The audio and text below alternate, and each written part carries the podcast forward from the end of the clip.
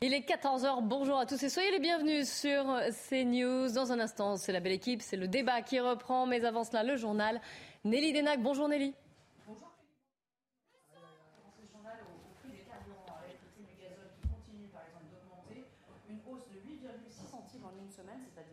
1,99 euros le litre. Le samplon 95, pour sa part, s'établit à 1,79 euros le litre. C'est une petite baisse de 0,1 centime. Et justement, pour les 21 millions d'automobilistes du pays à la pompe, un sentiment d'impuissance persiste. Regardez ce reportage tourné par Quentin Gribel avec Olivier Gangloff.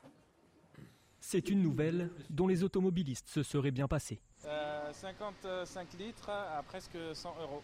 Depuis une semaine, les prix des carburants repartent à la hausse. À la pompe, les réactions sont partagées entre l'énervement. Un scandale. Pour aller travailler ou pour autre, euh, c'est vraiment difficile. Et la résignation. On ne peut rien faire, de toute façon, on en a besoin, donc euh, on est obligé de, de, remplir les réservoirs. On n'a pas le choix parce que, euh, compte tenu des horaires de travail, on est obligé de prendre la voiture, mais c'est de plus en plus compliqué, effectivement. Pour essayer de contrer cette hausse, les solutions sont-elles quasiment toujours les mêmes? On se restreint malheureusement. Réviser et euh, réviser à la baisse. Sur l'alimentaire, un peu, et puis sur tout ce qui n'était pas essentiel. Youssef, étudiant, a même dû prendre une décision encore plus radicale. J'ai décidé de vendre ma voiture, donc celle-ci c'est encore celle de mes parents. Face à cette remontée des prix, le gouvernement augmentera jeudi son aide de 18 à 30 centimes par litre, une remise qui sera ensuite abaissée à 10 centimes à partir de novembre particuliers franchissent le pas, changer le système de chauffage contre des poêles ou des chaudières à granulés, des installations dont on voit qu'elles sont en hausse année après année. Conséquence, les commandes de matières premières sont plus nombreuses, mais en cette fin d'année, les granulés manquent à l'appel. Reportage chez un revendeur près de Bordeaux avec Jérôme Rampenou. Chez ce fournisseur de granulés et de bois près de Bordeaux, le téléphone sonne sans arrêt. Ici aussi, il n'y a plus de granulés disponibles. On, on met les gens en liste d'attente. Mais j'ai les clients qui ont commandé au mois de mai sont toujours en train d'attendre que je les appelle. J'ai à peu près 1000 tonnes de commandées, donc euh, voilà. Les commandes ont été passées aux fabricants comme les autres années, mais les ventes ont explosé. Ça rentre comme d'habitude. C'est plutôt que ça, ça part plus vite.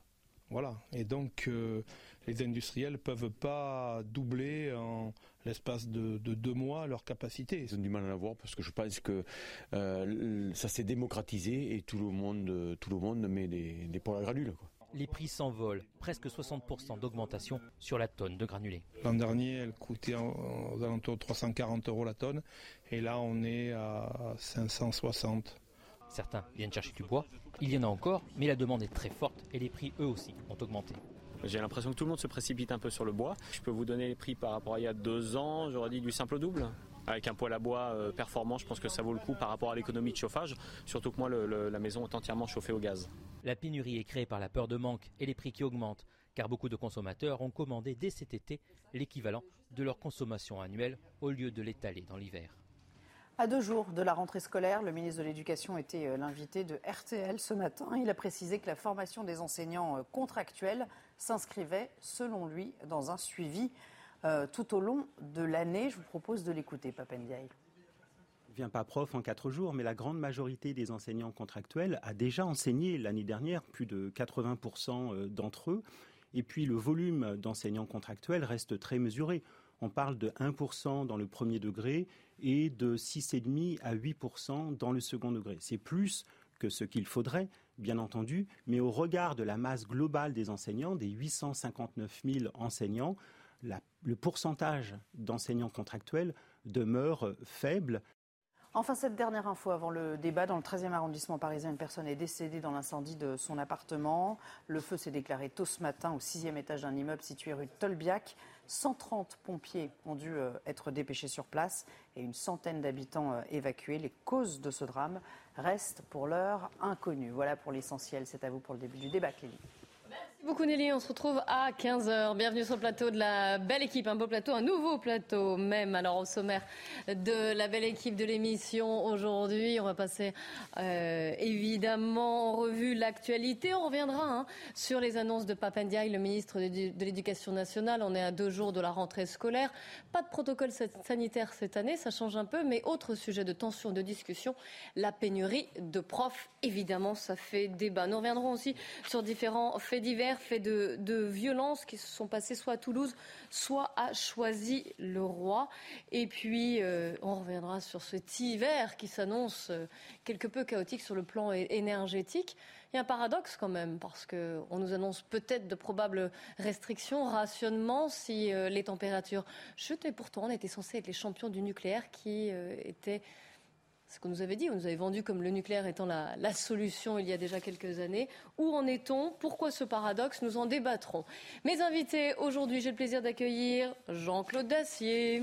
Bonjour. Bienvenue également à Georges Fenech, que l'on retrouve dans la belle équipe. Gérard Leclerc et de la rédaction de CNews, du service politique de CNews, Gauthier Lebret. Soyez le bienvenu sur le plateau de la belle équipe. Vous êtes évidemment chez vous. On va commencer avec la politique. Justement, Gauthier, vous avez plusieurs choses à nous expliquer.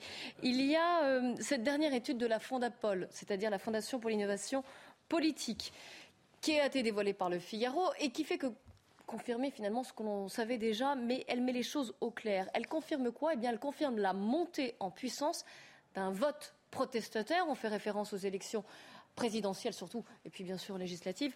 Mais euh, la, séquence, en tout cas, de vote du printemps dernier, eh bien, cette séquence de vote, elle profite au RN. On voit ça en détail avec les chiffres. L'éclairage, avant d'en débattre, il est signé Geoffrey Defebvre. De plus en plus à droite, en tout cas le vote protestataire à droite connaît une progression de 5,2% entre 2017 et 2022. Lors du premier tour de la présidentielle, les électeurs ont voté à droite à 53% des suffrages, si l'on tient compte des électeurs ayant voté Emmanuel Macron et qui se positionnent spontanément à droite. Dans l'opinion publique, les thèmes habituellement portés par la droite, comme l'insécurité, l'immigration ou le libéralisme économique, deviennent majoritaires. Sur l'ensemble des scrutins de 2022, Marine Le Pen bénéficie de cette droitisation de l'électorat en récupérant entre un tiers et la moitié des électeurs de droite. Capitalisant aussi à gauche, 39% des électeurs proches de lutte ouvrière et du NPA se retrouvent dans les idées défendues par le RN. Pour la présidentielle de 2027, selon l'enquête Fondapol, Édouard Philippe et Marine Le Pen arrivent en tête des personnalités que les Français souhaitent voir candidates. Gauthier, on le voit. Il y a plusieurs choses intéressantes hein, dans cette euh, étude et on va évidemment euh, en, débattre. Déjà, cette colère des Français, on le savait, elle s'exprimait par le vote blanc, par l'abstention, on en a beaucoup parlé, et elle profite aux, extrêmes, bien sûr, à gauche, mais surtout, surtout euh, à droite, à l'extrême droite, au Rassemblement national. Vous avez suivi le RN au moment des législatives. Expliquez-nous qu'est-ce qui a pu jouer explique, ce phénomène de dédiabolisation de Marine Le Pen euh, mise en place depuis euh, des années, déjà en éloignant évidemment euh, le père Jean-Marie Le Pen il y a de ça de nombreuses années et qui s'est effectivement accentué avec l'arrivée de 89 députés à l'Assemblée nationale. Alors ça allait d'une obligation de porter la cravate pour les hommes le jour de leur rentrée jusqu'à cette volonté de ne pas être dans la contestation permanente, de voter parfois des amendements qui allaient pourquoi pas dans, dans le sens du gouvernement, notamment sur le pouvoir d'achat, tout en dénonçant et bien que ça n'allait pas assez loin. Mais euh, cette enquête est intéressante puisque Marine Le Pen, elle, euh, progresse chez les cadres, euh, selon cette enquête, et dans toutes les villes de plus de 100 000 habitants, excepté Paris. Pour le moment, le RN ne dirige qu'une ville de plus de 100 000 habitants, c'est Perpignan. Donc c'est intéressant de voir effectivement le vote contestataire progresse, donc effectivement avec la France insoumise, les partis de gauche et également comme les partis anticapitalistes, mais effectivement celle qui tire son épingle du jeu, et on voit d'ailleurs, c'était la dernière image de notre sujet, le duel pour 2027, alors c'est de la politique fiction, mais le duel pour 2027 qui ressort de, cette enquête, c'est Marine Le Pen contre Edouard Philippe, évidemment. Donc très à, droite. À droite. À droite oui, Ça, c'est du roman. C'est du roman, évidemment. Il y a, voilà, ce que j'avais terminé comme ça. Il y a de nombreuses années qui vont s'écouler avant 2027. Mais quand même, cette, euh, on va dire cette France de plus en plus à droite, ce, vote qui profite au Rassemblement national, on ne peut l'expliquer que pour la, dédiabolisation, la stratégie même politiquement de ce parti Non, il y a un pays qui incontestablement est, très crispé, est en colère, est dans la rancœur, c'est une évidence. L'intérêt de, cette étude, elle ne fait que confirmer, mais elle confirme une réalité qui est parfois est un petit et on avait fait les calculs, mais parce que par exemple on entend beaucoup euh, la Nupes pour aller vite en oubliant que sur un certain nombre de thématiques, la France clairement glisse vers, je vous dis, à la fois ce vote protestataire et aussi un certain nombre d'idées qui sont plutôt, euh, plutôt je dis bien, euh, marquées à droite qu'à gauche. Que ce soit euh, l'insécurité, que ce soit l'immigration, que ce soit le fait que les chômeurs, s'ils sont chômeurs, c'est une bonne partie, c'est parce qu'ils le veulent bien. 56%.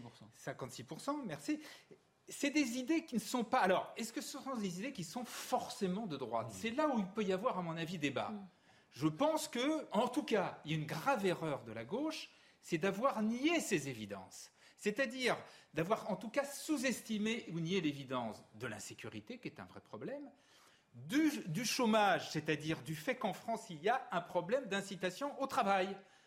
Toutes les professions, on l'a vu tout l'été, disent on ne trouve pas de gens. Au moment où vous avez 3 millions de gens qui sont au chômage, qu'on le veuille ou non, il y a un problème. Sur l'immigration, je, je pense que le, le slogan d'immigration zéro est une absurdité, que c'est totalement impossible. En revanche, il ne faut pas faire comme s'il n'y avait pas de problème d'immigration, et notamment problème d'intégration, d'assimilation, etc.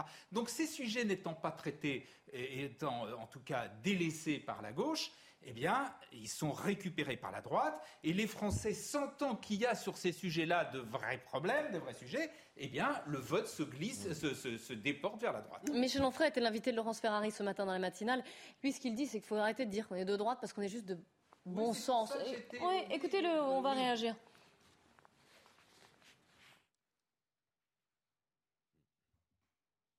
Moi, je ne crois pas que les Français soient de plus en plus à droite. Je crois qu'ils ont de plus, en- plus de bon sens.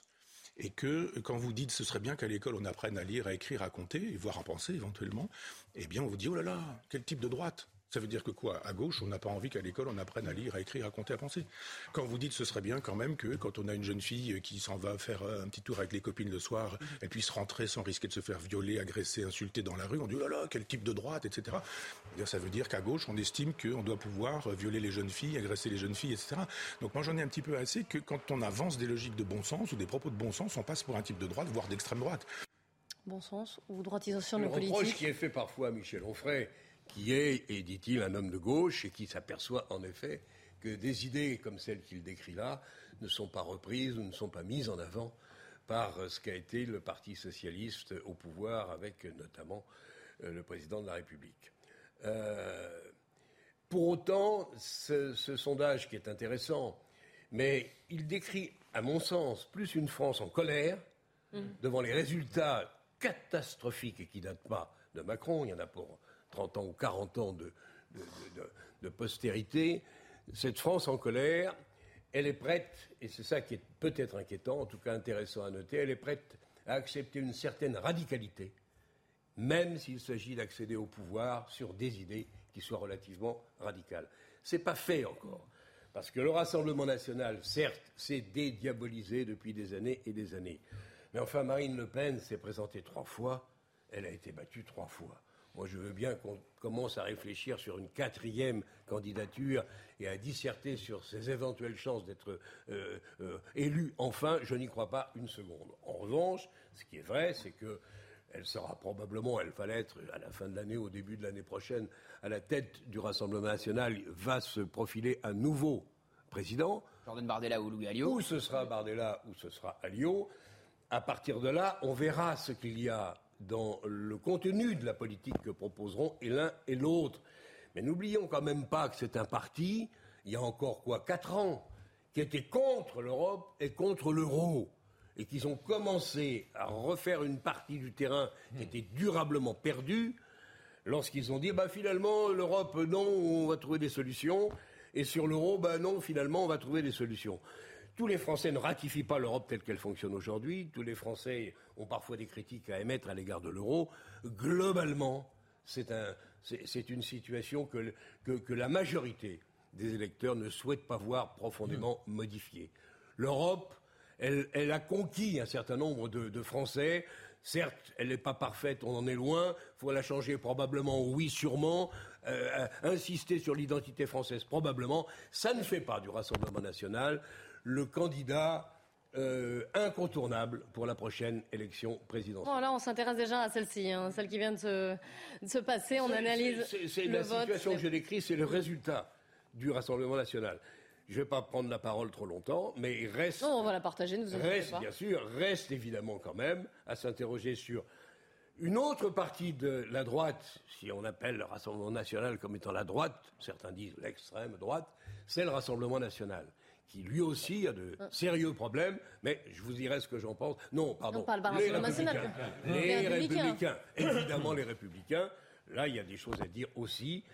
Et s'ils veulent avoir un avenir, il est peut-être temps quand même qu'ils qu'ils discutent sérieusement de qui va les représenter et quelle sera leur ligne politique. Aucun de vous, pour l'instant, n'a abordé la question d'Éric Zemmour, hein, d'ailleurs, dans les thèmes de cette présidentielle et dans, ce, dans le... Et oui, mais justement, puisqu'on parle d'une France qui se droitise, Gauthier, vous qui l'avez suivi la présidentielle d'Éric Zemmour, ça aurait pu aussi lui profiter. Et c'est le Marine Le Pen et le Rassemblement national, finalement, qui tire les marrons du feu. C'était pas du tout euh, la même stratégie. D'ailleurs, euh, Éric Zemmour a servi de paratonnerre à, Marine Le Pen. C'est lui qui a pris la, foudre médiatique, toutes les critiques, et il a permis un peu plus sa normalisation et sa dédiabolisation. Georges Moi, il me semble euh, qu'on aurait tort de regarder ce qui se passe aujourd'hui avec le Rassemblement national avec le prisme que nous avions à une certaine époque quand on regardait Jean-Marie Le Pen et le Front national. Je pense que le fait de dire, mon cher Gérard ou Jean-Claude, c'est un vote protestataire, je pense que c'est déjà un terme qui est daté, me semble-t-il. Euh, oui, je, crois que en fait, dans protestataire, protestataire contre qui, contre quoi Il y a, eu cette fois-ci. D'ailleurs, c'est le mot qu'ils emploient toujours, le oui, système. Mais je crois que c'est un mot ah bah, qui est, de plus en plus daté parce que quand vous avez 89 députés élus au scrutin majoritaire, c'est pas de la proportionnelle. Moi, je vous dis franchement, je n'aurais jamais imaginé que le Front ex-Front National pouvait au scrutin majoritaire dépasser les républicains. D'ailleurs, ils dénonçaient ce, système électoral et, cette Mais méthode bien sûr. de vote. Et là, ils n'ont même plus besoin de la proportionnelle pour entrer en force, constituer le premier groupe d'opposition, quoi qu'on en dise, à, l'Assemblée nationale et se notabiliser avec des postes à responsabilité de vice-présidence de l'Assemblée nationale, etc., etc. Donc si vous continuez à voir le Rassemblement national comme un simple vote protestataire daté, je dirais, je pense qu'on n'a pas suffisamment de recul pour une autre analyse.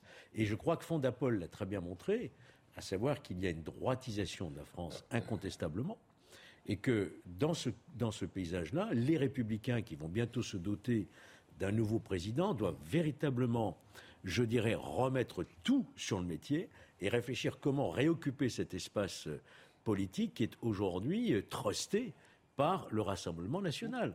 Donc je pense qu'il faut faire très très attention à ne pas sous-estimer ce qui vient de se passer. C'est vrai que les hmm. mots, je suis d'accord avec vous, les mots euh, sont ambigus. Votre protestataire, c'est assez ambigu, de même que populisme, etc.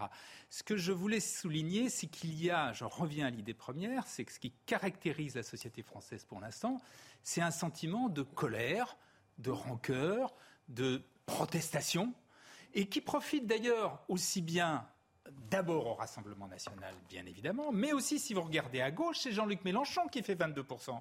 C'est-à-dire que ces partis qui, ne sont pas, qui n'ont pas été jusqu'à maintenant des partis de gouvernement, comme l'on dit, ont fait, si vous additionnez les voix euh, de Marine Le Pen, euh, d'Éric Zemmour, de Jean-Luc Mélenchon, vous êtes à 57%. l'abstention, vous êtes avec l'abstention, vous êtes à 77%. Alors, on arrive à 77% avec l'abstention. Là, je suis un tout petit peu plus réservé parce qu'il ne faut pas mettre toute l'abstention dans les tu as raison, tu as raison. Les gens, enfin, ne s'intéressent pas à la politique, ils ne protestent même pas, ils font autre chose. Ça, voilà, ça a progressé quand même beaucoup. C'est vrai que c'est un, c'est un, une situation qui est inédite en France. Vous avez plus d'un Français sur deux qui rejette les partis de gouvernement. Alors là où je dis qu'il y a quand même, alors je ne sais pas si le mot protestataire est le bon, ce qu'il y a c'est que que ce soit la radicalité, que vous l'appeliez radicalité ou que vous l'appeliez vote extrême, comme vous voulez, ce sont sur un certain nombre de points, et Jean-Claude l'a souligné en particulier sur l'Europe, mais on peut le dire également sur la retraite. Moi, je veux bien, mais ces partis-là, ces gens-là, vous disent que la solution, c'est la retraite à 60 ans. J'attends qu'on m'explique comment on fait. Voilà, ce que je veux dire, c'est que ce sont sur, des, sur les idées et ça reste là encore la réalité entre aussi bien le Rassemblement national que euh, la France insoumise sur des idées qui ne s'inscrivent pas dans, ce, qui est la, politique, me semble-t-il, réelle, en tout cas, de la, des partis de gouvernement. Puisqu'on est en train de, justement de débattre de cette présidentielle, de ces législatives, de cette séquence électorale du printemps dernier, et concernant la France insoumise, une note confidentielle du renseignement territorial euh, indique et c'est Europe 1 qui se l'est procuré, que euh, les policiers, donc dans cette note, expliquent que Jean-Luc Mélenchon a pu bénéficier d'un vote musulman, ça, ça avait déjà été dit, hein. on, on se souvient même d'un sondage de l'IFOP, on va le rappeler, mais que ces prises de position ce qu'il avait annoncé, ce qu'il avait dit, eh bien, elles avaient été saluées et relayées par de nombreux influenceurs et activistes islamistes au cours de la campagne. Gauthier, vous voulez bien nous apporter un petit éclairage sur, ces, sur Alors, cette note? Ça part d'un sondage de la Croix, euh, de l'IFOP, qui dit que 69% des électeurs musulmans ont voté pour euh, Jean-Luc Mélenchon au premier tour de la présidentielle. Résultat, le renseignement territorial s'est euh, intéressé aux raisons de ce vote, et vous venez de le dire, Clélie, dans cette note que s'est procurée eh bien, Europe 1, il est dit que des influenceurs communautaires, des islamistes, eh bien, ont poussé au vote pour... pour euh, Jean-Luc euh, Mélenchon, en jouant aussi sur une supposée islamophobie euh, d'État, en dénonçant l'islamophobie du gouvernement français. Et alors pourquoi ils se sont tournés vers Jean-Luc Mélenchon? Évidemment, on a beaucoup d'observateurs, beaucoup d'opposants politiques à Jean-Luc Mélenchon ont dénoncé son discours euh, clientéliste. Certains euh, le surnomment, euh, le traitent d'islamo-gauchiste, hein, c'est un terme qui revient dans les rangs du Rassemblement national ou, chez Éric Zemmour. Et effectivement, le collectif contre l'islamophobie avait lui aussi validé Jean-Luc Mélenchon comme le candidat le moins pire, le candidat pour lequel il, il fallait voter. Alors il faut faire attention parce que, évidemment, la note du renseignement dit aussi qu'il faut être beaucoup plus prudent avec les représentants du culte musulman qui n'ont jamais, eux, appelé à voter clairement Qui sont restés pour plus euh, neutres, Jean-Luc ouais. Mélenchon. Donc voilà, il faut faire une, une distinction euh, euh, très nette. C'est déjà une que- histoire, puisque ça remonte euh, au signe sang Terra Nova qui disait le- le- le- le- le- l'électorat qui, qui- qui va nous sauver de la catastrophe, c'est au sein de la communauté musulmane et des immigrés qu'on va le trouver. Donc on- c'est- une affaire ancienne. Néanmoins, Là, ça moi, va un peu plus loin quand même hein, dans l'analyse. oui, hein, ce qui m'a quand même beaucoup frappé dans le discours de, récent, c'était samedi ou dimanche, de Jean-Luc Mélenchon, c'est sa tonalité fortement anticapitaliste. On le sait. Il Oui, c'est pas nouveau, quand même. Non, mais c'est pas nouveau, mais à ce point. Je pense à une chose, c'est qu'est-ce que vont dire ses alliés d'un discours dans lequel il a répété à plusieurs reprises que la voie du salut, ça passe par la destruction du capitalisme et que sa politique, elle est Alors, ça, c'est un autre débat, Jean-Claude, mais j'aimerais qu'on revienne juste. penser les alliés Ouais, je veux juste, j'aimerais qu'on en revienne. Vous voulez dire Euh, Georges Fenech, j'aimerais moi qu'on revienne sur ce, que- là, Non, quand même moi, ce que Gauthier nous a expliqué, cette note du renseignement pense- territorial. Je pense que nous devons prendre euh, ces, euh, ces- ces- ces analyses avec euh, beaucoup de précaution et beaucoup de distance. Euh, parce que si on tire des conséquences de cette nature, on rentre dans un engrenage qui n'est bon pour personne. Autant, je suis d'accord, parce que là, ce sont des, des chiffres, des, des statistiques, des sondages. Il y a eu une forte majorité musulmane qui a voté effectivement pour Jean-Luc Mélenchon. Mais ensuite, passer l'étape suivante en disant Ah, mais les musulmans de France ont été influencés par les islamistes, et on cite Tariq Ramadan et d'autres, etc. Là, je dis, on rentre dans une zone dangereuse. Dangereuse parce que c'est stigmatisant pour euh, les citoyens français musulmans. C'est euh, laisser croire qu'ils sont euh, tous assujettis à cette influence islamiste. Ça n'est pas bon de le dire. Et en plus, c'est totalement invérifiable. Invérifiable. C'est un sentiment de- du service de renseignement territorial. Ils ne peuvent pas l'étayer par des preuves parce que ça n'est pas prouvable, loin de là. Comment déterminer que quelqu'un a été influencé Vous pensez bien que dans les sondages, euh, quelqu'un vous dira bah oui, j'ai été influencé par le discours de l'imam machin. Non, ça n'existe pas. Et je pense que c'est malsain que de dire cela parce que c'est d'amalgamer en quelque sorte les citoyens français de confession musulmane qui pourraient être soumis à, à une emprise, je dirais, de- des islamistes les plus radicaux. Voilà ce que je voulais dire. Vous partagez Ouais, l'avis de, Georges Fenech, Gérard Leclerc pas mettre le doigt dans un- quelque chose qui est dangereux si on commence, c'est comme quand, quand on parlait de vote juif ou de vote Voilà. musulman, etc. Je trouve ça extrêmement dangereux. Absolument. Les citoyens, euh, il n'y a qu'une sorte de citoyens, c'est les citoyens français, on ne s'intéresse pas, le, le problème n'est pas leur, leur, leur religion. Euh, simplement, il y, a, il y a des choses qui, il y a deux choses qui sont évidentes. La première, c'est que euh, on connaît la position qui a été prise par les, par les, les insoumis, notamment dans la fameuse marche contre l'islamophobie, c'est eux qui étaient là, ils les ont... et donc bien évidemment une partie des, c'est- paraît logique. Deuxièmement, la deuxième réalité, c'est que, et ça c'est tout simplement les chiffres des élections, c'est que dans ces quartiers, vous avez d'abord une abstention Majorité, extrêmement forte. notamment, Vous arrivez à sûr. 80% d'abstention. Bien sûr, c'est pas Donc, discutable. Et, et donc dire qu'ils votent tous Mélenchon, c'est absurde. La grande majorité Votez majoritairement pour Mélenchon quand même. ceux qui ont voté. Oui, bah oui, mais bien je sûr. reviendrai surtout, euh, malheureusement, 70% ou 80% qui n'ont pas voté. Donc, à partir moment où vous avez 70% qui n'ont pas voté, vous ne pouvez pas dire qu'ils votent Mélenchon. Ils n'ont pas voté. Mais de- parmi ceux qui ont voté, là, bien sûr, il y en a une partie importante qui ont voté euh, Jean-Luc Je Mélenchon. vous oublie quand même une chose. En cinq ans, le discours euh, de Mélenchon a complètement changé sur la laïcité. Sur Non, le... non, mais j'oublie pas. Oui, sur mais ça fait quand même partie, ça fait quand même partie, Bien sûr, effectivement du sujet. Mais Le discours en 50 Ouais. de Jean-Luc Mélenchon est, est en tout point opposé. Les deux Mélenchons ne se, ne se contredisent non seulement, en 5 ans sur je, ce non seulement sur je le voile, l'oublie- sur la laïcité, etc. Non seulement je l'oublie pas, mais c'était un des points de friction avec au moins une partie des socialistes qui ont dit, s'il y a un, même, même Hidalgo a dit que les, que Mm. les insoumis avaient un problème avec la République, si je me trompe pas. Elle l'a dit comme ça. Donc oui, bien sûr qu'il y a un problème. En tout cas, c'est c'est un point de, de, de, de- de- de rupture, enfin en tout cas de désaccord profond. avec- Je ne voudrais pas oublier le- les, les Républicains, et ne pas confondre avec Ils le oublient Rassemblement National. Ah, non, vous y tenez. que- Vous inquiétez pas, vous avez Georges à côté quand même. Ils ont perdu le pouvoir depuis Sarkozy. Ça commence à faire long. Et je pense que leur avenir n'est pas inscrit en lettres phosphorescentes dans le ciel de la prochaine, des prochaines consultations. Je pense qu'ils ont devant eux un problème de ligne et un problème d'incarnation. Alors, ils peuvent rallier le macronisme. Certains l'ont déjà fait, d'autres le feront peut-être, pour renforcer l'aile droite, entre guillemets, du macronisme. C'est possible. Ils peuvent, pour certains d'entre eux, certains l'ont déjà fait, rallier le Rassemblement national. Ils disparaissent aussi.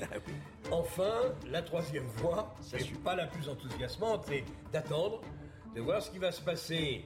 euh, D'attendre, avec, de reconstruire. Oui, c'est ce que j'allais dire. Surtout Alors, pas- ne pas, Jean-Claude, on aura le temps d'en- On aura le temps de reparler des républicains. Attendre en bâtissant une ligne qui soit clairement à droite, mais vous ne m'avez pas laissé Être finir. patient. Et surtout, avoir et se doter d'une incarnation forte qui est un succès aujourd'hui ou demain, mais qui soit crédible en tant que président de la République potentielle. Jean-Claude, on aura le temps d'en reparler des Républicains, promis. Ah oui, mais quand même. Ah oui, mais là, on Non, fait une petite marque, une petite pause.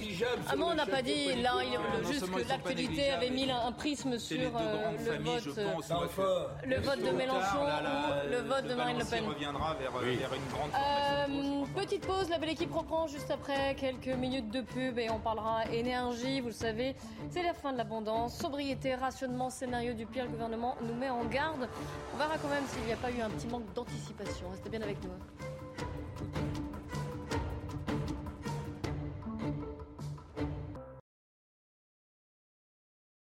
Vous nous rejoignez, c'est l'heure du débat et de la belle équipe. On fait un point sur l'actualité avant avec Isabelle Piboulot. Il est 14h30 tout pile. Après un refus d'obtempérer, un homme de 23 ans a été tué par un policier. Les faits se sont passés vers 3 h du matin à Neuville-en-Ferrin dans le Nord. Dans la fuite du conducteur, un policier de la BAC est parvenu à ouvrir sa portière afin d'extraire l'individu et a fait usage de son arme. Touché au thorax, l'homme de 23 ans est décédé. Le policier a été placé en garde à vue. Nouvelle révélation dans l'affaire Paul Pogba, le footballeur aurait versé 100 000 euros à ses extorqueurs en mars 2022. Des amis et son grand frère lui auraient réclamé 13 millions d'euros en le menaçant. Paul Pogba aurait voulu effectuer un premier versement de 3 millions d'euros avant que ses banquiers l'en empêchent. Les 100 000 euros auraient donc été versés en guise de compensation. Orpea accepte de rembourser à l'État 25,7 millions d'euros sur les 55,8 qui lui sont réclamés. Le groupe d'EHPAD privé est dans la tourmente depuis les révélations en janvier du livre enquête Les Fossoyeurs. La justice a ouvert en avril une enquête préliminaire contre Orpea pour maltraitance institutionnelle et infraction financière. CNews, on reprend le, le débat avec aujourd'hui Jean-Claude Dacier, Georges Fenech, Gérard Leclerc et Gauthier Lebray. Gauthier, justement, fin de l'abondance, sobriété, rationnement, scénario du pire, conseil de défense ce vendredi sur les sujets énergétiques. L'hiver s'annonce tendu sur le plan énergétique. On nous annonce un mur. Tout le monde est appelé à faire des efforts, les entreprises, les particuliers, l'État aussi. En cause, alors bien sûr, la géopolitique, la guerre en Ukraine, les autres crises, la lutte contre le réchauffement climatique également. Tout ça, on le comprend. Ce qu'on comprend peut-être moins, c'est qu'avec le nucléaire, on était censé garantir, un, notre souveraineté énergétique, deux, un bas prix, trois, une énergie moins carbonée, même si évidemment il y a d'autres problèmes et je ne les élude pas. Mais j'essaye de résumer. Alors, où est le hic Qu'est-ce qui s'est passé avec notre filière nucléaire? On entend beaucoup d'experts parler depuis euh, quelques jours, euh, effectivement, de l'absence de souveraineté française. J'entendais un expert sur, chez Pascal Pro hier matin qui disait on, parle eh bien, de la dépendance allemande au, gaz russe. En fait, on est dans la même situation. Alors, sur le nucléaire, il y a quelques années, Emmanuel Macron parlait de fermer 14 réacteurs nucléaires. On en a déjà fermé deux, Fessenheim. Et hier, vous avez le PDG d'EDF, qui ne va plus être d'ailleurs PDG pour, pour très longtemps, puisque l'État va, va, devenir à 100% l'actionnaire donc unique d'EDF, et bien dire, en gros, on a embauché des gens qui étaient formés pour fermer des réacteurs. Alors je vous coûte, on va les couper, on et va on les en a couper pas directement. Pour ouvrir, parce que vous savez, les petits réacteurs que veut faire, les petites centrales nucléaires que veut construire Emmanuel Macron, eh ben, on, on est en manque de main d'œuvre. Alors vous le paraphrasez très bien, mais c'est encore mieux si c'est lui qui le Allez, dit. On l'écoute. Là, ce qui nous manque aujourd'hui, c'est l'exécution dans les chantiers. On a beaucoup de chantiers à gérer en parallèle. Et donc, d'une certaine manière, on manque de bras. On manque de bras parce qu'on n'a pas assez d'équipes formées. Et on sait que, notamment, un soudeur, un tuyauteur, il faut deux ou trois ans pour les former. Et pourquoi on n'a pas assez d'équipes formées? Eh bien, parce qu'on nous a dit, non, votre parc nucléaire, il va décliner. S'il vous plaît, préparez-vous à fermer des centrales. On a d'ailleurs déjà fermé les deux premières. Et on nous a dit, et d'ailleurs, ce sont encore les textes en vigueur au moment où on se parle, on nous a dit, préparez-vous à fermer les douze suivantes. Alors nous, évidemment, avec la filière, on s'est dit, bah, on fait quoi? Bah évidemment, on n'a pas embauché des gens pour en construire 12, on a embauché des gens pour en fermer 12. Donc aujourd'hui, on a un problème de multiplication de ces chantiers. Les premiers chantiers se déroulent bien, mais on a eu l'occasion d'en parler avec euh, Agnès Panier-Runacher juste avant la, pause du mois d'août. Évidemment, on va avoir un problème de concomitance de ces chantiers. Ces chantiers sont lourds. Ils vont avoir, on va avoir besoin de centaines et de centaines de personnes très formées. On en fait venir de l'étranger, notamment des, des États-Unis, et ça va être difficile. Donc oui, on va essayer on fera le maximum, on se mobilise au maximum pour éviter la panne. Non, nous n'avons pas de problème d'expertise. Oui, nous avons un problème de nombre de personnes que nous pourrons avoir sur des chantiers. On va revenir hein, sur ce qu'il vient de dire parce que c'est très important et je vous ai tous euh, vu réagir. Juste Gauthier, je vous laisse terminer quand même. Il y a eu un problème de stratégie politique ou de choix. Non, mais alors en plus, pour ne rien arranger, vous savez qu'il y a la moitié de nos réacteurs qui sont à l'arrêt pour, en Mm. ce moment pour cause de maintenance. Alors je disais dans les colonnes du Parisien que Elisabeth Borne Maintenance, corrosion, il y a, il y a- y a de la corrosion, ça pourrait être encore plus grave. Et il y a Elisabeth Borne, euh, ça fuité dans les colonnes du Parisien, qui en veut beaucoup justement à l'actuelle direction euh, d'EDF. Donc le remaniement à EDF pour être bien plus large que le simple PDG, M. Lévy, qu'on vient de, de voir euh, à l'instant s'exprimer. Oui, c'est quand même Leclerc, le. Moi, j'ai entendu ce que dit euh, Monsieur Lévy, mais enfin, il y a quand même un vrai problème à partir du moment où, au même moment, pour des raisons différentes, vous avez sur euh, 56 réacteurs, 29 qui sont euh, qui sont à l'arrêt, qui sont à l'arrêt parce que pour 32, certaines, on a trouvé de la, de la- comment ça s'appelle? La corrosion. de l'usure, de la corrosion, je trouvais le terme. D'autres parce que il y a moins d'eau dans les rivières et donc il y a un problème de refroidissement de certaines centrales. D'autres pour d'autres raisons encore. Mais enfin. Quand vous êtes PDG, votre, votre, quand même, votre boulot, c'est de- de- d'essayer d'anticiper, de réguler les choses, etc. Vous ne pouvez pas vous trouver à un moment avec plus d'une centrale sur deux qui ne tourne pas. Ouais, Agnès Ah non, bah, Pannier-Runacher a tenté de oui. répondre. Bah elle était oui. ce matin chez nos confrères de France Il y a un Inter. problème là. Ça, oui. Euh, Les 32 réacteurs, ce ne sont pas des réacteurs qui ne marchent pas au sens, ils ne fonctionneraient pas technologiquement, ils sont à l'arrêt pour 20 d'entre eux pour des maintenances et pour 12 d'entre eux pour des problèmes de corrosion. Donc les 12 qui ont des problèmes de corrosion, vous avez raison de dire, entre guillemets, ils ne fonctionnent pas technologiquement et il faut les réparer. Euh, les autres qui sont en maintenance, euh, c'est la vie classique des centrales nucléaires et on est en train de découvrir qu'on a des centrales de- nucléaires depuis plus de 40 ans et que les maintenances décennales sont des maintenances importantes. C'était parfaitement prévisible dès euh, la construction de ces centrales de Fessenheim. Il y nucléaires. a la fermeture de Fessenheim. Donc, Madame qui a été ministre. décidé par le précédent gouvernement et qui était tellement avancé au moment où nous avons repris le dossier qu'il n'était plus possible d'arrêter cette fermeture. C'est le cas d'autres. Vous le regrettez? Moi, je dirais qu'aujourd'hui, on a besoin du nucléaire. Voilà ce dont on le sait, et c'est très clairement la position qu'a pris le président de la République. Je Jean-Claude Dacier, je compte sur vous pour mettre les pieds dans le plat. Qu'est-ce qui se Oh, passe si quand même Comment on peut comprendre de tout la ça nuance, euh, On dirait que c'est un scandale, à l'évidence, un scandale d'État peut-être, mais c'est pas normal. Tu peux pas attaquer le PDG euh, de, parce que c'est il- est confronté. Enfin, l'État, je te le rappelle, avait 80%, voire un peu plus, du capital d'EDF. Le patron d'EDF, c'est l'État, personne d'autre. Et Donc c'est l'État euh, qui est responsable pour quand vous. tu as un pouvoir politique en face de toi qui signe un accord politique qui, pro- qui, qui, qui- qui prévoit non seulement la fermeture de Fessenheim, mais ensuite la, la- la fermeture de 12 centrales, parce qu'il fallait séduire les écolos et amener Nicolas Hulot à venir participer au pouvoir avec les brillants résultats que l'on a connus. Ça, c'est Macron tout seul et le président de la République, dont j'ai oublié le nom, qui l'a précédé, socialiste. C'est la politique. C'est la politique qui est responsable de la situation, je termine, du nucléaire, dont nous étions vraiment. C'était notre arme numéro un. On a commencé à perturber le système lorsqu'on a accepté la mutualisation des prix. Nous, on sortait un kilowattheure à très faible prix. On est entré dans une mutualisation européenne qui fait qu'on a encaissé et s'est forcé de mutualiser les prix de tout le monde. Maintenant, on est confronté à une situation où le président de la République, et tant mieux, mieux tard que jamais, revient à une situation totalement différente. Il est parti, en effet, dans des euh, constructions de centrales de 1000 mégawatts, dont on n'a pas commencé, à peine à commencer euh, les, les études. Donc on est, en plus de cela, confronté, et là EDF est responsable, à une situation où la maintenance, on prévoit en général de faire l'été. Ah, mais vous dites le contraire de ce que vous Non, disiez. non, non, je ne dis pas le contraire. Il y a un problème de maintenance. Bah on oui. fait toujours l'été. La qui, effectivement, touche beaucoup.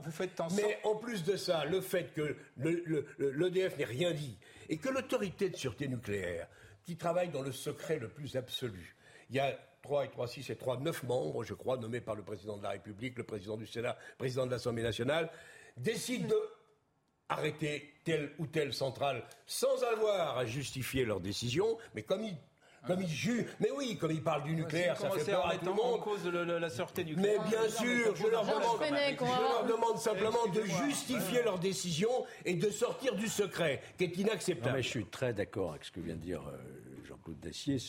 On est en train de payer des, des très mauvais choix politiques.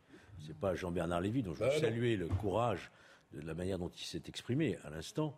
Euh, mais franchement, euh, quand on voit qu'on n'a pas été en mesure de conserver, on a même gâché ce qui était notre bien le plus précieux national, c'est-à-dire notre indépendance énergétique qui avait été voulue par le général de Gaulle, qui nous assure le nucléaire pour être 75% quand même de notre électricité. Le nucléaire qui avait moins la cote quand même euh, il y a certaines Ah bah années. oui, mais hein. c'est le problème. Ouais. faudrait quand même rappeler que c'est peut-être moins la cote, c'est le nucléaire en France, c'est zéro mort et zéro CO2. Oui, mais enfin. Oui, Non, mais, mais- vous savez, vous et que il y les- a quand même Non, des risques. Les déchets- balayer d'un ouais.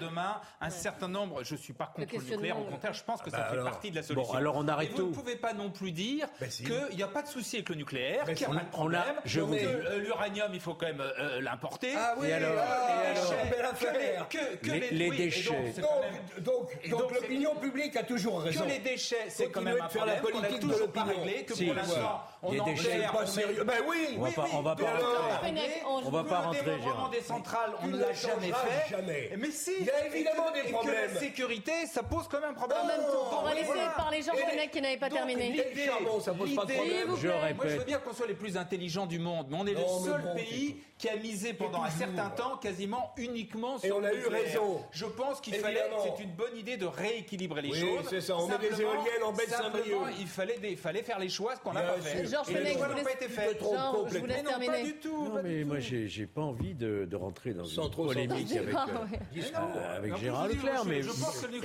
voilà, il faut le faire. c'est ce genre, c'est ce genre de, de- d'analyse qui nous a amené euh, Évidemment. à la situation où on est. Quand on commence à brandir et les déchets nucléaires, alors qu'il y a des Oh. technologies aujourd'hui qui nous promettent un traitement réel des déchets nucléaires qui vont arriver. On ne va pas rentrer dans le fond du, du sujet sur le plan technologique.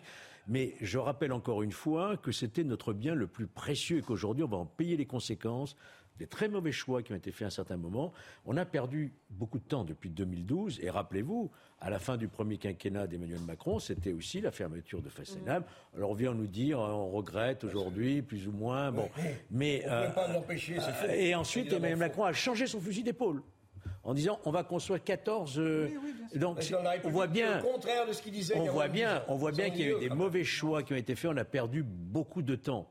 Mais euh, voilà, je pense que ce- les erreurs qu'ont faites les Allemands, parce que ça c'est tout le problème aussi au niveau européen, les Allemands sous la pression des écologistes, vous le savez très bien, ont réouvert leurs usines à charbon et ont fermé leur parc nucléaire. Vous voyez où ils en sont aujourd'hui. Hein. et en plus, ils nous entraînent dans cette spirale, puisque le prix de notre électricité est dépendant du prix du gaz. Donc, euh, On a vraiment fait des choix euh, complètement Non, non, irrationnels. c'est même pas qu'on a fait des choix. c'est Sous qu'on des pressions idéologiques. les- on, a- on ne les a pas fait, les choix. C'est ça le problème. c'est pire. nucléaire. Quand décide de fermer Il y a quand 13 même, voilà, il y a quand même décisions politiques derrière. Enfin, Oui, sauf qu'on n'en a fermé qu'une et qu'on fermera pas les autres. Ah oui, deuxième- mais- oui, mais on est également, on n'a également pas fait véritablement les choix en matière de renouvelables. La France est le seul pays qui n'a pas tenu ses Tant engagements mieux. en termes de renouvelables. Mais non, tant mieux, c'est il absurde.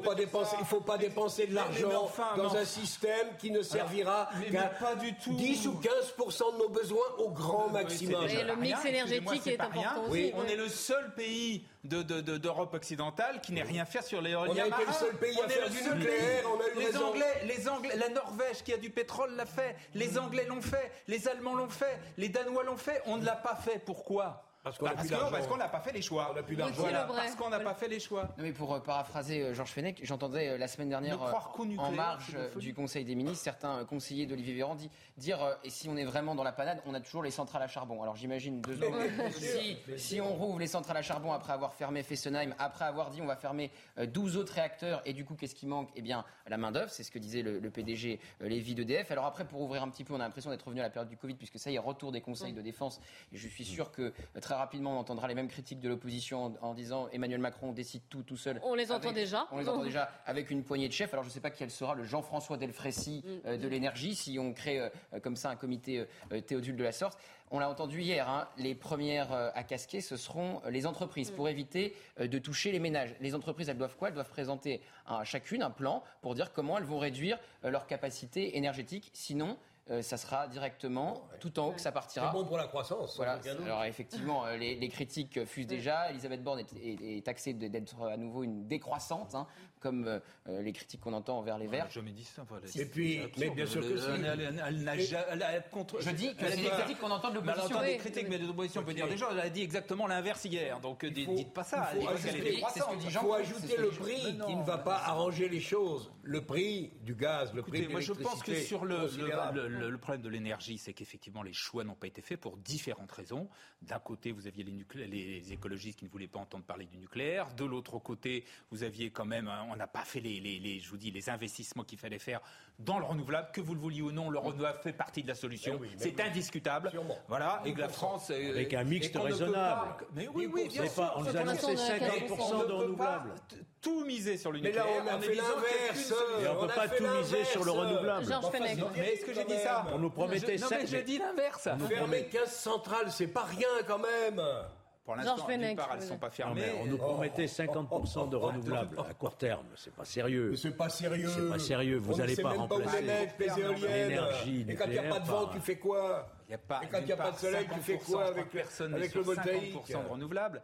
Et, et- et deuxièmement, euh, en revanche, entre 50% et le peu qu'on a fait jusqu'à maintenant, il y a un juste milieu qui n'a pas été trouvé. Je vous dis, on n'a rien fait sur l'éolien marin, du qui est une milieu, absurdité. bon, euh, et même sur l'éolien terrestre, il y a des choses à faire, mais pas n'importe comment, C'est pas, pas ça, comme c'est c'est fait pas juste l'éolien qui aurait permis Et, sur le solaire, C'est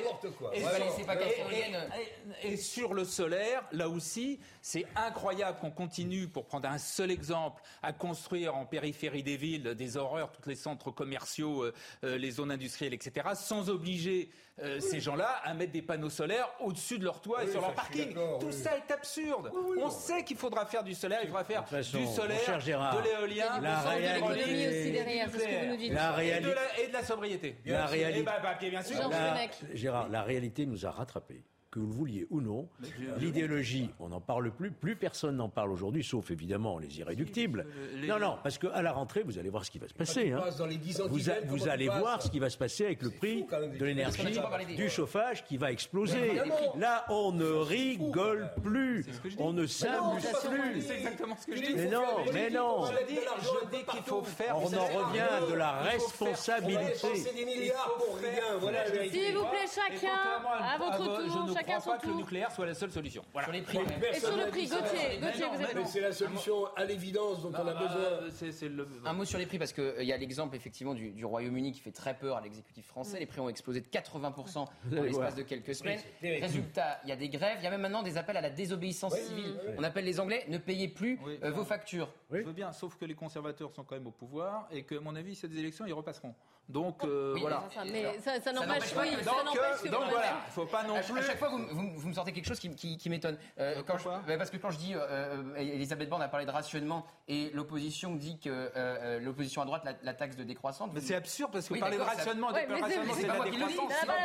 Mais l'opposition dit des bêtises. Oui, bah d'accord, l'opposition va défendre Elisabeth Borne si vous le voulez. Mais je la défends sur ce point précis, je la défends pas surtout. Je dis simplement qu'il faut pas dire des. euh, Elle n'a jamais dit. Elle a même toujours dit le contraire. Elle n'a jamais dit qu'elle était décroissante. Au contraire, elle dit l'inverse. Oui, mais elle n'a pas exclu le rationnement. hein. Et, Et et sur- simplement et en- que la Oui, sobriété, la la sobriété n'est pas la décroissance. Alors revenez-en sur le sobriété, prix. c'est quoi Bah, c'est d'éviter le gaspillage. et pour Revenez-en sur bah le prix. C'est sûr qu'on va fermer. Enfin, S'il vous plaît, laissez faire parler les-. Excusez-moi, de la pièce. Lors de la première crise, du premier choc pétrolier et du deuxième choc pétrolier, on a fait de la sobriété. Mm.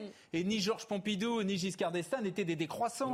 Ne mélangeons pas On a tout. surtout fait le nucléaire, on a bien fait. Bah oui, mais sauf les qu'on conservateurs repasseront peut-être. En attendant, il y a des appels à la désobéissance civile au Royaume-Uni. Ils existent. C'est ce qui nous pend. Et ensuite, euh, oui, parce qu'on peut très bien avoir un mouvement. Bien sûr. social. On a un bouclier. Gilet jaune XXL. Hein, on a un bouclier. tarifaire, sauf que le bouclier tarifaire, il est appelé à Et les s'arrêter. gilets jaunes, ça avait commencé comme Le gouvernement ça. fait un pas de d'un côté, il faut, défendre les foyers les plus modestes, mais en même temps, ils veulent pas d'un quoi qu'il en coûte énergétique comme il y a eu un quoi qu'il en coûte au moment du Covid. Donc ça va être compliqué de faire la synthèse des deux. On parle de chèque énergie pour euh, les foyers les plus modestes, mais alors à partir de quand vous mettez la frontière des aides plus voilà, à, Eh à partir de quel- et seuil. voilà, et voilà les effets de seuil. Donc c'est-à-dire que certains ménages euh, n'auront peut-être pas les chèques énergie et On a auront du mal. de lourdes erreurs et et on va les payer très cher, mon cher Gérard. Non, non, oui, verras. ça. Je, ne oui, pense pas que la solution. On a fait des erreurs, je, je suis le premier à le dire. Ah oui, Simplement, contrairement à ce qui nous sépare, c'est que moi je ne pense pas que la solution, l'alpha et l'oméga, ce soit uniquement le tout nucléaire. Voilà. Dans l'actualité, Je pense qu'il y a qu'on a compris vos positions On aux uns pas et aux ça, autres. Bah, ça ressemble à ça. Chaque fois que je parle du on n'a pas renouvelable, dit il me dit ça. ça marche pas. On n'a pas dit ça. faut essayer de Chaque fois que faire je parle de, de, de sobriété. On n'a pas dit 100% Mais c'est pas, c'est nucléaire. pas les éoliennes Je qui, pense qui qu'il faudra pallier de si ça. les Russes coupent le gaz, c'est tout. Je crois qu'on a compris vos positions qui aux uns et de aux autres. Euh, Dans l'actualité également, euh, j'en profite pour passer, pour changer de sujet. hein, vous savez que le temps file hein, quand même. Euh, et puis on aura l'occasion, hélas peut-être certainement, de parler de tous ces sujets, de l'énergie, notamment des prix. Euh, que vous venez de- d'aborder, Gauthier. Sachez qu'une enquête a été ouverte à Toulouse après la violente agression euh, d'un homme. C'était dans le quartier Saint-Pierre. C'était dans la nuit de vendredi à samedi. Les images ont circulé sur les réseaux sociaux. J'allais dire comme toujours, elles ont été vues plusieurs dizaines de milliers de fois. Elles choquent énormément. Ce sont les caméras de vidéosurveillance qui, de la ville qui ont filmé. On voit voilà deux hommes qui en frappent un troisième. Il y a des passants qui tentent de s'interposer. Ils sont assez courageux d'ailleurs, on peut les saluer. Et les suspects s'éloignent peu à peu, mais il y en a un qui va rouler même sur la victime en prenant la fuite. Euh, donc, fait divers atroce, c'est plus qu'un fait divers, même nous dit Mathieu Vallet. Les images, elles sont atroces. On voit bien que c'est pas un fait divers, c'est un fait d'insécurité. Tous les jours dans notre pays, on a des actes barbares et sauvages commis par des euh, voyous qui sont maintenant des criminels et qui ne sont plus des êtres humains mais des animaux. Vous imaginez bien que quand vous roulez avec un scooter sur le corps d'une victime, quand vous la rouez de coups au niveau du visage en vous acharnant comme on le voit sur la vidéo, c'est insoutenable. Et je saluais le courage des deux témoins, dont une femme qui intervient pour éviter que ce lynchage se termine en véritable finalement euh, scène de sang où euh, on a appris que la victime s'en sort avec un traumatisme crânien et euh, des blessures, mais dont les jours ne sont pas en danger et c'est un miracle parce que quand on voit la violence et l'agression barbare, abjecte dont elle a fait victime, dont elle a été victime, pardon, c'est vrai que c'est un miracle qu'elle soit aujourd'hui encore en vie et qu'elle n'ait pas des séquelles très importantes. C'est vrai qu'à chaque fois, ça pose question quand même. Tant de violence, je vois souffler Jean-Claude Dacier. Mais c'est d'une une agression, d'une violence, d'une barbarie, même pour reprendre les mots de, de Mathieu Vallet. C'est de la barbarie. Parce que je ne sais pas sous quelle emprise ces, ces- ces individus étaient. J'espère qu'ils n'étaient pas pleinement conscients tout de même, c'était l'alcool, la drogue ou les deux. Mais c'est de la barbarie. Et je ne peux exprimer. Bon, on ne va pas tous les jours dire la même chose. Le, le- le degré d'ensauvagement de ce pays, on le constate tous les jours. Euh, je, je ne peux exprimer qu'un vœu, c'est qu'il soit rapidement arrêté et mis sous les verrous pour longtemps. Quand on se comporte comme ça, on n'est pas digne de, de- de vivre dans la société française que nous avons connue. Alors, je voudrais revenir sur. Oui, Georges Vous aimez Non, en voyant ces images, euh, je me demande comment réagissent euh, ceux qui continuent à dire euh, que c'est simplement un sentiment d'insécurité qui règne dans ce pays. Et que dès lors que vous parlez d'une société d'ensauvagement, d'une société un peu orange mécanique, parce que ça aussi c'est de la gratuité quelque part, hein, euh, on vous dit euh, discours radical, euh, sécuritaire, euh, extrémiste, enfin, voyez-vous. Mais là, les Français l'ont sous les yeux. On a une violence, d'une sauvagerie inégalée, quoi. Et ça, c'est quelque chose qui n'est pas de, fait, de l'ordre du fait divers, puisqu'on en parle malheureusement tous les jours. On a des exemples, et vous allez nous en citer un autre Un tout autre, à ça se passe à Choisy-le-Roi. Voilà. Là, c'est un homme qui s'en est pris à un couple de personnes âgées, des octogénaires.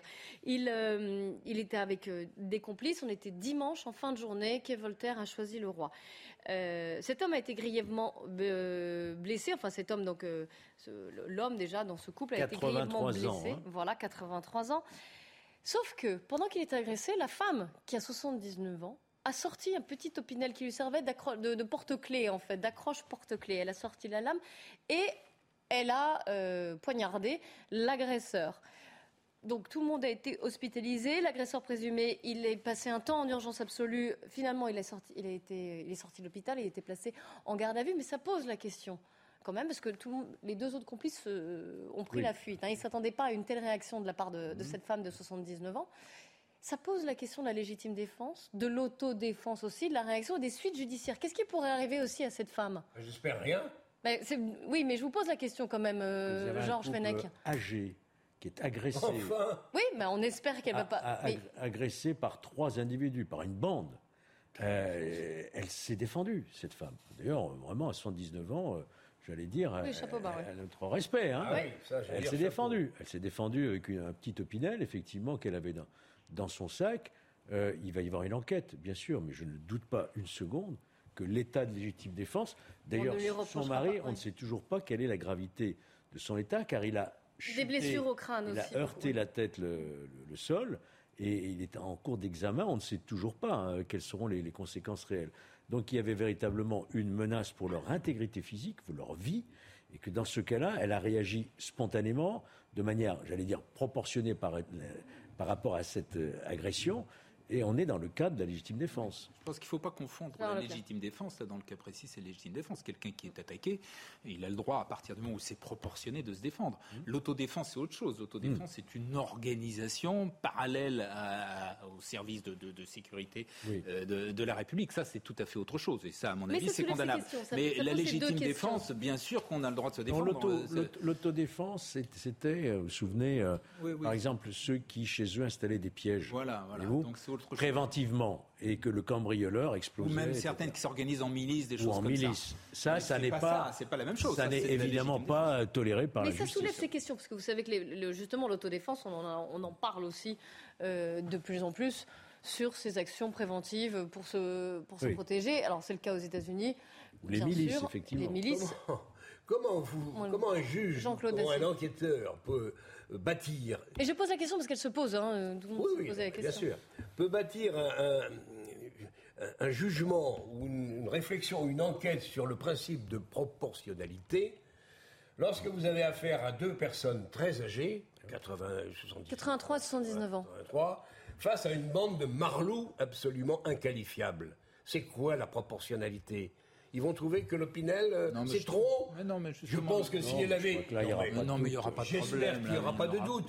Ce que je veux dire simplement, c'est que ces personnes agressées dans, cette, dans ces conditions-là auraient eu une arme plus importante pour se défendre. Il aurait de la même façon fallu renoncer au principe de proportionnalité qui n'a aucun sens. La réalité de ce type de dossier, c'est qu'on doit arrêter ces individus et les mettre hors d'état de nuire pour de longues années. Tant qu'on ne fera pas ça, tant que le garde des Sceaux considérera et qu'il continuera de se réfugier dans le sentiment d'insécurité, refusant de voir les réalités, Pour, ben, ceux, on- pour voilà, ceux qui nous on écoutent, continuera. pour ceux qui nous écoutent, je vais peut-être euh, vous choquer, mais pour ceux qui nous écoutent, attention, euh, le port d'un opinel, c'est le port d'une arme de la sixième catégorie qui n'est pas autorisée par la loi. hein. Bon, il se trouve que c'est grâce à cette opinel qu'elle a réussi à, à mettre un terme à cette agression, mais ne pas croire, pour ceux qui nous écoutent, qu'on a tous le droit de se promener dans, sur soi avec des armes de la sixième catégorie, des armes blanches et surtout des opinels. Ça reste interdit par la loi, il faut le savoir. Oui. Il y a une époque où tout le monde avait un couteau dans sa poche. Oui, mais, Oui, mais cette époque est. Même une matraque, la révolte, Oui. peut-être. même une matraque dans une voiture, c'est une arme de sixième Oui, c'est catégorie. ça, oui, bien sûr. Les gens vont avoir de plus en plus la tentation, je ne dis pas qu'ils le feront tous, Hmm. mais la tentation de se prémunir contre ce type d'agression, puisque plus rien Des n'arrête. phénomènes ces barbares. d'autodéfense. Rien ne les arrête. On va, euh, on va se retrouver hein, dans quelques instants après le journal de 15h présenté par Nelly Denac et on abordera la question de la rentrée scolaire. C'est dans deux jours fini les vacances. Une rentrée qui se fait sous le signe de l'inquiétude. L'inquiétude pourquoi? Parce qu'il y aura-t-il vraiment un prof dans chaque classe comme l'a promis le gouvernement?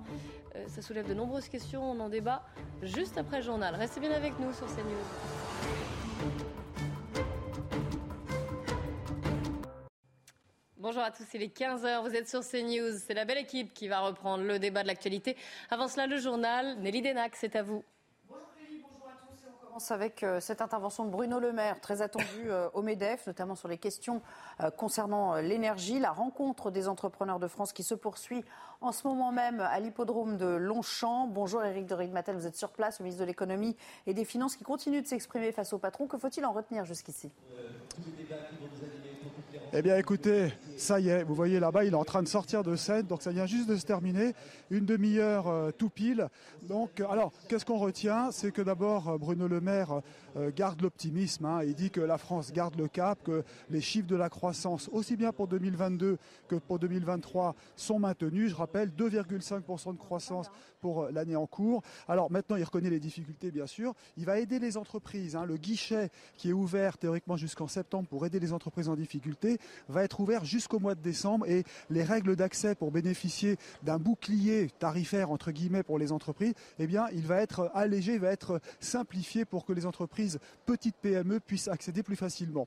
Je note également que sur le nucléaire, le programme est confirmé avec six nouveaux EPR, que les super profits dont on parlait qui seraient taxés, pas question. Bruno Le Maire a dit qu'il n'y aurait pas une, taxe, une taxation alourdie, donc pas d'impôt supplémentaire, et que l'argent des entreprises doit aller vers les consommateurs. Voilà ce qu'il faut retenir. Et un dernier point, il est important, la réforme des retraites, elle sera menée et elle sera mise en vigueur en juillet 2023.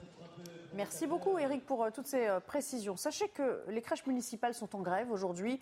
Elles manquent de personnel, particulièrement euh, en Ile-de-France. Alors pour faire face à cette pénurie, le gouvernement a publié un arrêté permettant le recrutement de personnes non diplômées. Et forcément, ça ne plaît pas aux professionnels de la petite enfance qui craignent une détérioration du niveau d'encadrement des enfants. Écoutez. À l'embauche de personnel. C'est pas notre salaire en priorité qu'on regarde, mais c'est vraiment l'effectif parce que le travail il est épuisant, euh, parce que les responsabilités sont, considérables, parce que parce que le, besoin d'être reconnu est important aussi euh, pour nous. On n'est pas des nounous, on n'est pas des tatas, on est des auxiliaires de puriculture diplômés d'État. C'est de la petite enfance dont on parle, donc c'est pas rien. Il y a un taux d'encadrement, un ratio de sécurité à respecter.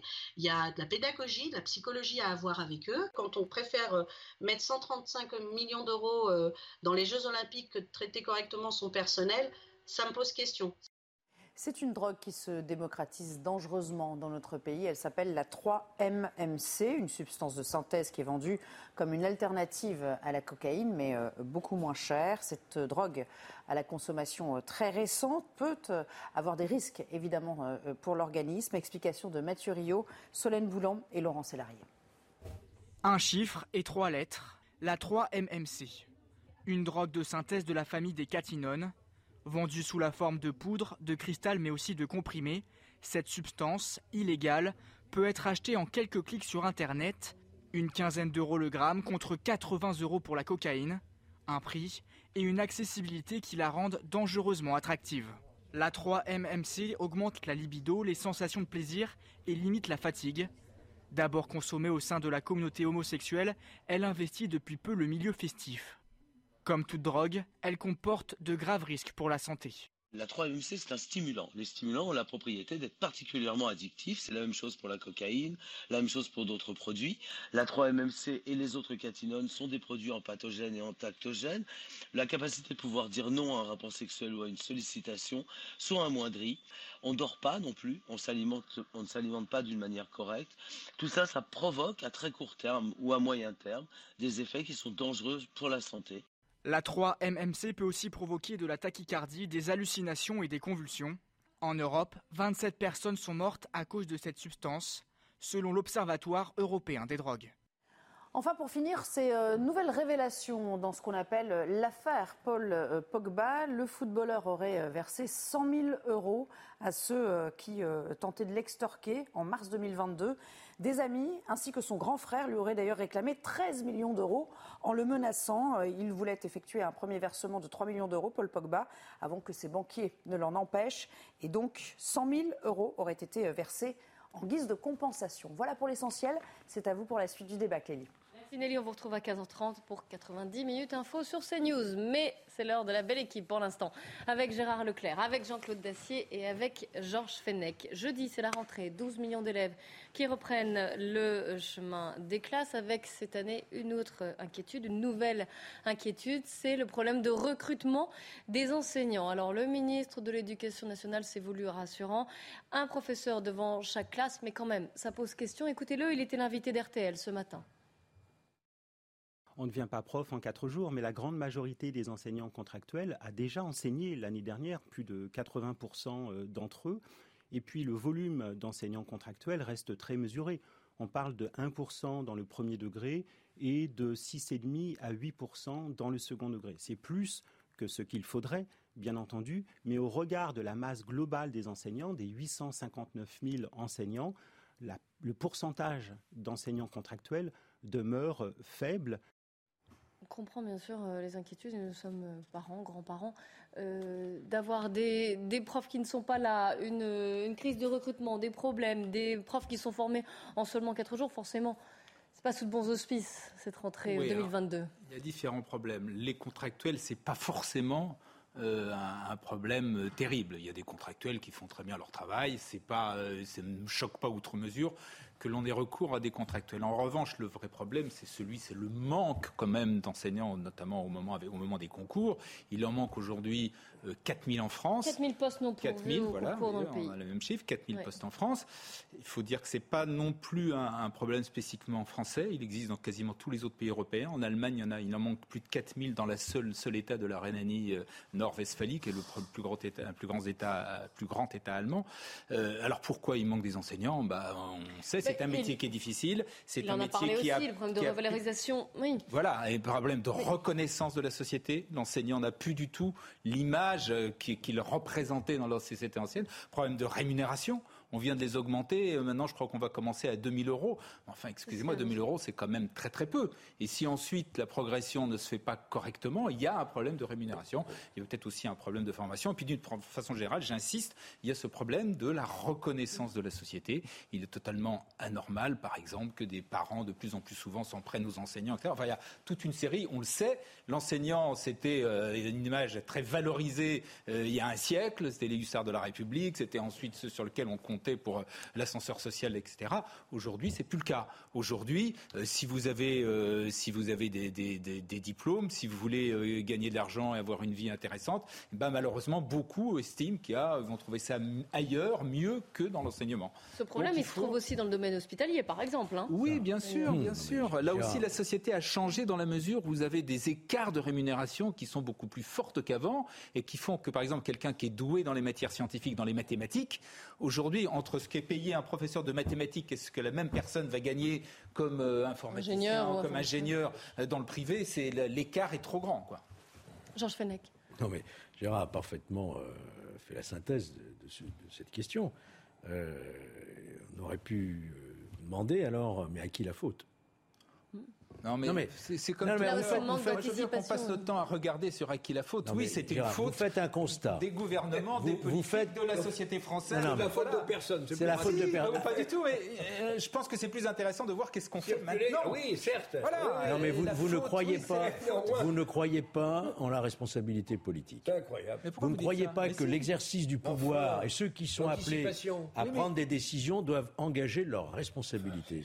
Or, que ce soit, et ça a été dit par Clélie à l'instant, que ce soit la santé, que ce soit la justice, que ce soit la police, que ce soit l'hôpital, que ce soit l'enseignement, on est en pénurie partout. Manque d'activité, manque d'attractivité, manque de reconnaissance, manque de moyens. Mais comment se fait-il? Bah, Comment se fait-il interroger, interroger tous ceux qui sont succédés au gouvernement depuis 30 ans? Moi, je exact, voilà. On a dit ça. Mais oui, on est d'accord là-dessus. Mais...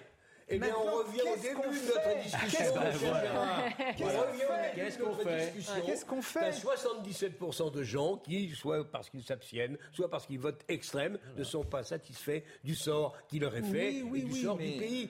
Tout le monde pense qu'on est en déclin. On n'est pas obligé de dire, bah, circuler, il n'y a rien à voir, tout va Mais bien. pas dit ça, j'ai dit simplement Bah que ce qu'il faut enfin, essayer de voir, il y a c'est des responsables. Comment on fait Oui, mais Et ça va prendre ce du qui temps aussi de changer dire les que les choses, responsables, là. ce seraient les De- responsables immédiats. Non, c'est et malheureusement des politiques qui sont étalées sur des sur des décennies. Bon, en même temps, On faut est pas non plus jeter la pierre. Je veux dire, l'éducation nationale, c'est une énorme machine. Le, le- ça a totalement changé. Faire les comparaisons entre le système aujourd'hui et ce qu'était l'éducation nationale il y a 40 ans, c'est totalement différent. Euh, bon, voilà. Alors, euh, on peut passer notre temps à se s'auto-flageller en disant on a Oui, tout raté, bon. etc. Je pense que c'est plus utile de voir qu'est-ce qu'on fait maintenant pour essayer de rattraper Où sont ça. les enfants Voilà. du ministre de l'Éducation nationale, par exemple Dans le privé. Ils sont où Enfin bon, on va pas rentrer. Non Enfin, je veux dire, c'est un signe. Non, mais vous disiez, Georges Ils Fenech, sont à l'école alsacienne. Il Ouais. n'y a pas mieux comme entre soi que cette école-là, qui est très brillante et de très bons résultats. Le ministre de l'Éducation nationale, il a mis ses enfants à l'école alsacienne. Tout est dit. Mais Georges Fenech, vous disiez, voilà le problème, donc ce problème qu'on trouve d'ailleurs dans la santé, euh, dans Toutes les- le- toutes les missions de l'État. toutes les missions de fonction public. Mais publique, comment, puisque euh, Gérard nous incitait à aller de l'avant et à regarder ce qu'on pouvait faire, le problème, c'est que là, on a l'impression que c'est un système entier qu'il va falloir revoir de fond en comble, euh, du Il recrutement y a des aux revalorisations. qui n'ont pas été faites. Là, on est là-dessus. Oui, je pense et, qu'on le- est d'accord. et que Voilà. bah, concrètement, ça ne se, dire. f- Eh ben et ça oui, ne se je- fera pas en un an. la même chose. Ça ne se fera pas en un an. Bah justement, comment on fait? Vous avez une solution Oui, il je vous demande de à vous. il Vous aussi, vous avez été politique. hein, vous faites beaucoup d'honneur de vous apporter euh, sur un plateau les solutions euh, que aucun, aucun gouvernement n'a été capable Mais de trouver depuis. Il ne s'agit pas de ce gouvernement-là, bien entendu, mais depuis, euh, depuis des décennies. Voilà. Moi, je- je- les, les gens, les Français se posent la question, mais où vont nos impôts quoi? Où, vont notre- Où vont où nos va notre argent? Voilà. Les impôts, c'est un c'est petit fait problème pour quand ça. même. C'est fait pour l'école qui doit être euh, gratuite depuis, depuis le 19e Mais puisqu'on siècle. n'y hein. arrive pas, comment on va pouvoir changer ça? Comment on va remédier à ces crises justement cette de affaire, recrutement? cet- cet- effondrement, en gros, pour être un peu, je le reconnais, caricatural, cet effondrement de la fonction publique, des besoins partout, de, de manque de moyens qu'il va falloir combler. Ça nous arrive au plus mauvais moment. Parce qu'on a fait aussi une politique sociale qui fait qu'on n'a pas les moyens de la financer. Ça n'arrive jamais au bon moment, toutes ça a ces tout crises. à mais- voir. Le moment, c'est qu'on n'a plus un sou en caisse et qu'on est obligé d'emprunter. On finance notre train de vie par l'emprunt. Le problème, c'est que quand les taux étaient à 0%, voire négatifs, c'était à peu près supportable. Là, mon cher Gérard, il est à combien le taux maintenant? À 2 ou à 2,5 Le taux moyen à 10 ans? Alors, je- Bon, Jusqu'à une époque- comment on jusqu'à- fait? Ben, On ne jusqu'à- sait pas comment on fait. Jusqu'à une époque récente, on disait que euh, le fait que les salaires de la fonction publique soient pas peut-être toujours au niveau euh, Mm. du privé était compensé par la sécurité de l'emploi, etc. Le statut. Voilà. Sauf qu'aujourd'hui, véritablement, la fonction publique n'est plus attractive. Alors, Georges Venec, je vous interromps, mais euh, Gérald Darmanin vient de tweeter que le Conseil d'État valide l'expulsion de, de l'imam Iqiyoussen qui, euh, alors je cite Gérald Darmanin, qui tient et propage notamment des propos antisémites et contraires à l'égalité entre les femmes et les hommes.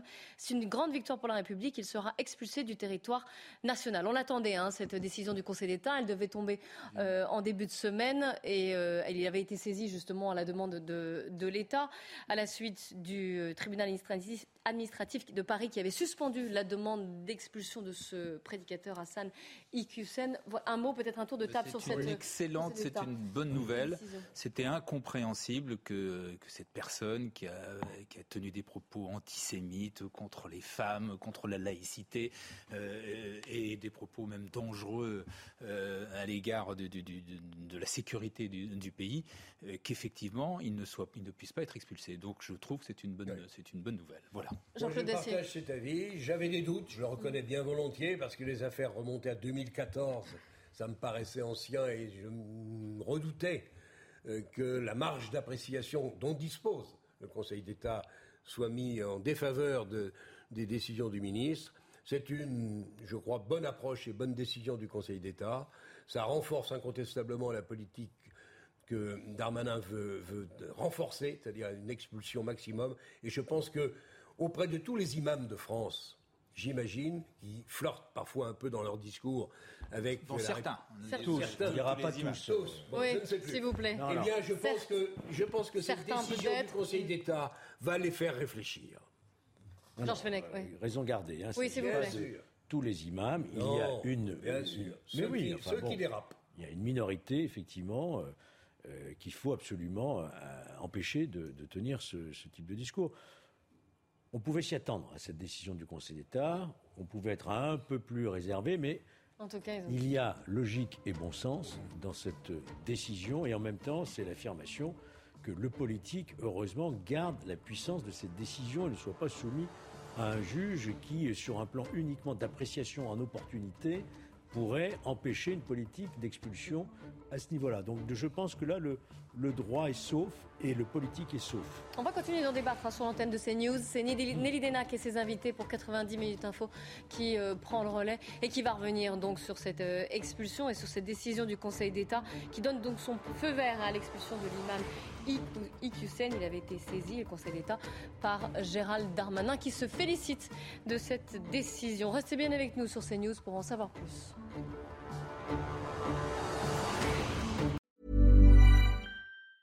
Hey, it's Danny Pellegrino from Everything Iconic.